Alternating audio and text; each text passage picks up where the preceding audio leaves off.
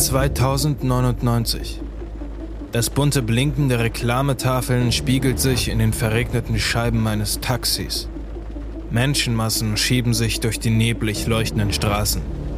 Die Hochhäuser von iCity stechen durch die graue Wolkendecke.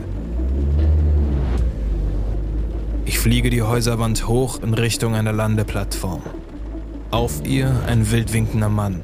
Neben ihm eine Gruppe von Prostituierten, über ihnen eine kaputte Reklame, die unregelmäßig flackert. Der Mann schiebt seine Kapuze nach hinten und klopft gegen meine Scheibe. Wie viel kostet ein Flug zum Aufzug? 700 Coins. Abgemacht. Der Mann schiebt sich auf die Rückbank. Ich schaue im Rückspiegel zu, wie er seine Haare zurückwirft. Erst jetzt sehe ich sein Gesicht. Er hat keins.